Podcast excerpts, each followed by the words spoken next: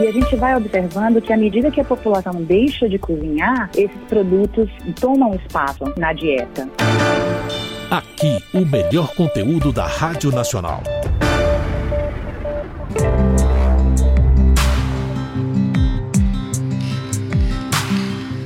Olá, meu nome é Edileia Martins e no podcast de hoje conversamos com a nutricionista e pesquisadora da Faculdade de Saúde Pública da Universidade de São Paulo, Daniela Neri, sobre os alimentos ultraprocessados e os efeitos de um alto consumo desse tipo de produto na dieta de crianças e adolescentes. Confira a nossa conversa agora. Vamos lá? Ela conta pra gente exatamente como foi feito esse estudo, o que, que vocês queriam investigar exatamente. Então, esse estudo a gente avaliou o consumo de crianças norte-americanas. Nosso objetivo era avaliar o quanto a participação de alimentos ultraprocessados na alimentação dessas crianças, adolescentes, tinha uma relação com sobrepeso e obesidade. Então, a maneira como a gente conduziu foi, a gente avaliou tudo que esses adolescentes consumiram em dois dias, dias muito típicos da alimentação deles. Tudo que foi consumido foi avaliado em termos de quantidade, qualidade, tipo, marca.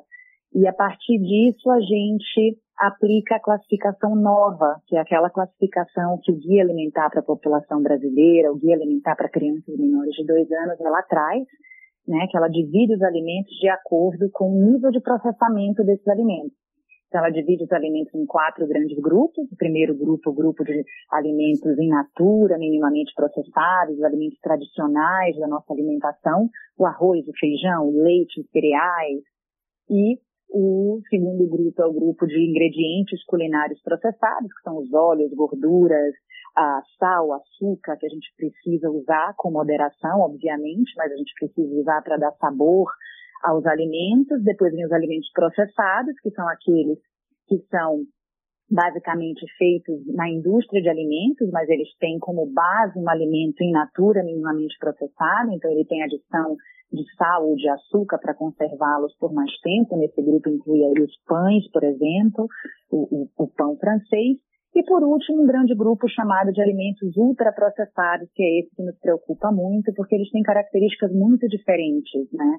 Eles não são necessariamente alimentos ou comida de verdade, eles são grandes formulações, né, feitas pela indústria de alimentos, que tira algumas substâncias, né, de alimentos frescos e mistura com óleos, com gorduras, com muitos aditivos e transforma esse, esses produtos, né, nesses produtos ultraprocessados, que tem uma composição muito diferente porque a base deles realmente é sal, açúcar e gorduras. Então a gente queria avaliar o impacto da alimentação baseada nesses produtos na, na no desenvolvimento de obesidade, que é um problema que tanto nos preocupa no Brasil e no mundo. Então, a gente avaliou tudo que essas crianças consumiam, ah, calculamos né, a participação desses produtos ultraprocessados. A ideia é ter uma medida resumo, é entender o quanto que esses alimentos representam em termos percentuais na dieta das crianças. E aí a gente divide a população entre aqueles que mais consomem e aqueles que menos consomem. E, e a aí... gente avalia. Ah. Desculpa. Não, pode falar, é justamente. Aí vocês avaliam que é, quem faz essa. É, quem come mais ou menos tem uma porcentagem diferente para é, desenvolver obesidade, é isso? Exatamente. Aí a gente observou né, que à medida que se aumenta o consumo, há um aumento do, do, do risco né, de desenvolver tanto a obesidade global, né, quanto aquela obesidade que mais nos preocupa, que é aquela obesidade com, com o aumento, né, da circunferência abdominal, que é uma obesidade que tem muito mais relação com problemas de saúde, tanto no curto quanto no longo prazo. Entendi. Exatamente assim, esses ultraprocessados, quando, quando é que a gente realmente parte para eles, Daniela? Olha, a gente parte para consumir esses produtos quando a gente para de cozinhar. Essa é a realidade. São produtos que são prontos, né, para serem consumidos. A gente vem estudando, né, a, a, participação desses alimentos na dieta de várias populações, de vários contextos, né, incluindo Brasil, Estados Unidos, Reino Unido, Colômbia, Chile. E a gente vai observando que à medida que a população deixa de cozinhar, esses produtos tomam espaço, né, na dieta. Isso é verdade, né? Porque a gente é, vai é aquela preguiçinha do dia a dia, né, Daniel, que a gente vai observando e as pessoas acabam querendo uma coisa mais fácil, né? E acaba consumindo mais esses ultraprocessados, não é mesmo? Mas eu acho que vai um pouquinho além de uma preguiçinha. Eu acho que eu acho que existe uma, uma uma publicidade muito forte que as crianças estão expostas desde muito cedo né, que traz uma comunicação, uma, um entendimento de que não há diferença entre você consumir esse alimento ultraprocessado ou aquele né, preparado na cozinha da casa da pessoa e traz uma mensagem de muita praticidade, né? As, as mulheres, as mães vão ter mais tempo de qualidade com seus filhos e, e aí ele vai tomando espaço, eles vão sendo muito bem aceitos, as pessoas vão mudando não só a qualidade do que se come, mas também o modo como elas comem, né? Em especial as crianças, né? Eles são eles são feitos para eles serem consumidos em qualquer lugar, né? uhum. né? Você não precisa sentar à mesa, ter uma refeição em família ou com amigos, né? Você não precisa planejar uma refeição e comprar os ingredientes, guardar aqueles alimentos. Então vai juntando muito de uma comunicação muito bem feita, né? Para dar uma, uma, uma, sensação de que a pessoa está ganhando praticidade na vida e o, o, a aceitação deles né, vai crescendo muito. Em especial no público infantil, que é o público que a gente vê que mais consome ultraprocessadas de uma maneira geral no mundo, né? Verdade, Daniela. Então, assim, de uma forma geral, os efeitos desse alto consumo, né, desse tipo de produto, pode aí trazer muitos impactos, principalmente para os jovens, é isso. Sim, esse foi o resultado principal desse estudo, né? É, na população como um todo, o, a maior participação desses alimentos, né, o maior consumo desses alimentos já foi muito bem demonstrado, que aumenta o risco de mortalidade, que aumenta o risco de hipertensão arterial, diabetes e várias outras doenças crônicas não transmissíveis, né, além deles ah, diminuírem muito a qualidade da dieta. Certo. Então... E, e para os jovens, de uma maneira, é, é, é, vamos dizer assim, que para o jovem tem um impacto muito maior ainda, é isso, Daniela? Muito maior, muito maior porque o jovem está numa fase de formação de hábitos alimentares, né? Então, todo esse marketing agressivo, ele vai direcionando, né, o sabor que as crianças querem encontrar nos alimentos. A gente precisa de muita repetição, ser muito exposto ao mesmo alimento para a gente gostar daqueles alimentos, né? A gente aprende a gostar. Tem alguns sabores que a criança já, já conhece, né? Que tem toda uma ligação ali, desde a vida intrauterina, o leite materno, trazendo, trazendo sabores da dieta da mãe. Então, de uma maneira geral, o ser humano ah, tem uma tendência a aceitar bem o sabor doce e o sabor salgado. Os outros a gente precisa aprender.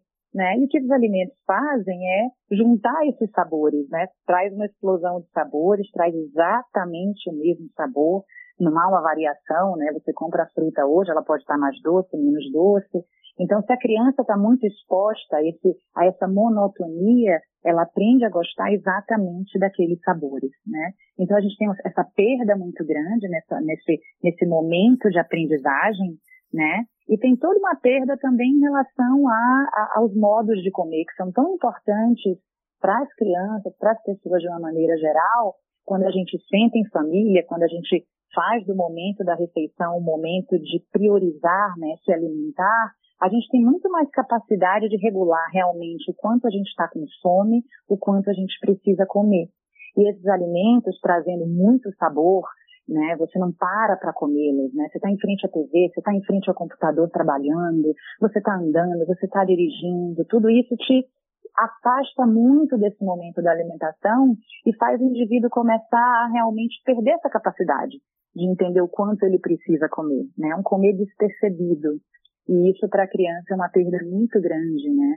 Especialmente na adolescência, né, onde a agenda das, dos adolescentes vai ficando muito, muito desconectada da família e começa a haver uma maior a, a, a aceitação né, desses produtos de uma maneira geral. Com certeza. E aí também é, essa criança vai acabar tendo uma vida adulta muito pior por causa dessa questão do sobrepeso, vai tendo problemas de saúde muito maiores, não é isso? muito mais cedo, tudo começa muito mais cedo.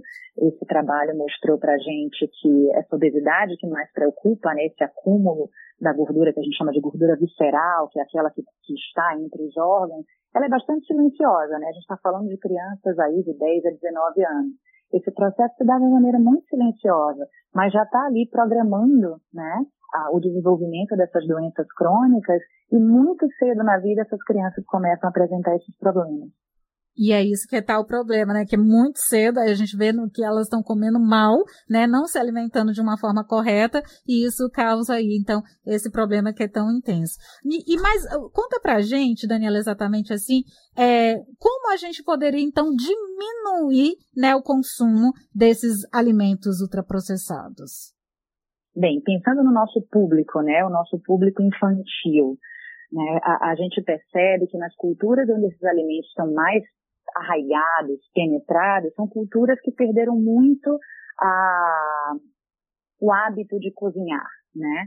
Então, quando a gente pensa no público jovem, a gente precisa é, fazer com que as crianças participem mais do momento da preparação das refeições nas suas casas, né? Para que elas cresçam com autonomia, elas vão entender quando elas participam desse preparo a comida não chega na mesa num passe de mágica, né? Existe todo um planejamento ali por trás. Para a gente conseguir pensar num cardápio variado, saudável, né?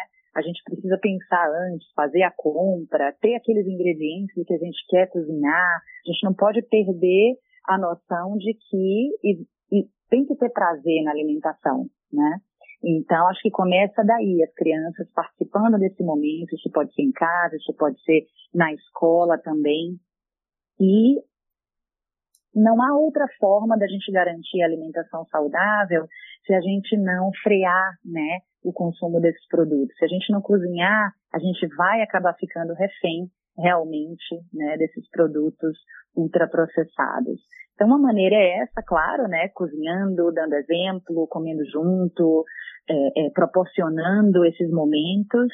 E a outra é a gente precisa muito uh, diminuir a exposição das crianças, especialmente as mais jovens, né, em relação ao, ao marketing desses produtos. Com certeza. Vamos só frisar novamente o que, que são alimentos ultraprocessados, aí é para a gente ter clareza exata para os nossos ouvintes compreenderem. Claro, claro. Então, os alimentos ultraprocessados, eles são formulações, né, de frações de alimentos, não necessariamente um alimento, o primeiro ingrediente dele não vai ser um alimento como feijão, como a cenoura, né, é uma fraçãozinha que foi retirada ali de um alimento in natura, acrescido de gorduras, gorduras normalmente gorduras muito pouco saudáveis, e muito sal, açúcar, gorduras na sua composição. Então, por essa razão, são produtos que são considerados formulações, né? É, e eles, obviamente, têm uma composição nutricional muito desequilibrada, né? Pela forma como eles são desenhados. Uhum. Né? Eles têm um hiper sabor, né? A gente chama, a gente fala que eles são hiper palatáveis, ou seja, eles têm um sabor muito aguçado, porque eles têm uma, uma, uma quantidade grande de sal, de açúcar, e outros ingredientes que conferem muito sabor, né? Então, eles chamam bastante atenção, especialmente do público jovem. E eles estão relacionados ao aumento do risco de muitos problemas de saúde. Certo. E a gente tem como, assim, lá na hora da gente estar tá num supermercado olhando para esses produtos, o que, que, pode, assim, a gente identificar? No, no ingrediente, tem alguma coisa que a gente deva ficar de olho para perceber que esse produto é ultraprocessado, Daniela? Sim, eles são, é muito fácil da gente identificar, né? Primeiro de tudo, eles têm que estar embalados. Hum. Então, é, é muito importante que as pessoas entendam o que, é que elas estão consumindo, entendam o que elas estão levando para casa. Normalmente eles têm uma lista de ingredientes muito longa, né, com nomes de substâncias que você não vai encontrar na prateleira da sua cozinha. Né? Se for uma substância, se for um ingrediente que você não vai conseguir comprar para ter na sua casa para preparar os alimentos da, que fazem parte né, da comida de verdade, muito provavelmente você está diante de, de um alimento ultraprocessado. Olha só que coisa, menina. E isso tudo pode trazer aí impactos para nossos jovens, para as nossas crianças, que podem aí fazer com que elas se tornem pessoas obesas, né? E tenham vários problemas de saúde para a vida toda, né, Daniela? Exatamente. São hábitos, assim, que se formados desde muito cedo, mas para frente são muito difíceis de serem modificados, né? Você, você lutar contra a, o excesso de peso, a obesidade, é algo que é muito difícil. Então, o ideal é a gente pensar na alimentação saudável, no crescimento dessas crianças sendo expostas né, alimentos in natura, minimamente processados, para que realmente formem um hábito alimentar saudável. Né? as refeições brasileiras, né, o padrão alimentar brasileiro é um padrão alimentar muito saudável, muito diverso, né, que não deveria ser tão difícil a gente afastar as crianças né, de uma alimentação saudável, baseada numa composição diversa entre arroz, feijão, carnes, hortaliças, né? E isso é tão, e é tão gostoso, né? Quando a gente tem um prato assim, mais colorido, mais cheio de verduras, de legumes, de, de, né, uma, de, se a gente pensar, né, num prato assim com salada, arroz, feijão e uma, uma, uma carne assim, é tão mais rico do que esses, esses produtos que vêm embalados, né? Que a gente nem sabe que, como você falou, né, o ultraprocessado, que a gente não tem, que lá tem uma lista de ingredientes que a gente nem sabe do que se trata exatamente aqueles ingredientes, seria o ideal para a gente, não é mesmo? Sem dúvida, sem dúvida. A gente tem um padrão alimentar muito tradicional, muito nosso, né, que a gente consome arroz e feijão com muita frequência. Então, se a gente varia um pouquinho as ervas, né, que a gente usou para temperar o feijão, se você muda o tipo da carne de um dia para o outro, muda as cores dos legumes, muito mais rapidamente você tem um cardápio novo, né, para o dia seguinte e que proporciona prazer, né? E é isso que é importante, a gente nunca dissociar, né, o que é alimentação saudável desse prazer em se alimentar e que a gente precisa usar muito isso para educar as crianças a comer, né? A alimentação saudável não tem que ser uma alimentação monótona ou sem sabor, ao contrário, né? Mas é aí eu fico pensando, né? Porque muitas vezes a dificuldade é chamar a atenção das crianças e dos adolescentes para estes alimentos. Daniela, o que, que, que a gente pode mudar para a gente tentar então fazer com que eles comam mais estes alimentos? Olha, quando a gente olha o, o, o padrão, né, quais são esses alimentos ultraprocessados que estão entrando muito na dieta da criança brasileira, né? São salgadinhos de pacote, são os sucos de caixinha, são os refrigerantes, os nuggets, lasanha pronta, congelada. Se você pensar, são todas formulações que a gente facilmente consegue na cozinha das casas promover um lanche saudável, uma, um almoço, um jantar baseado é, com um cardápio muito semelhante, mas baseado na comida de verdade, né?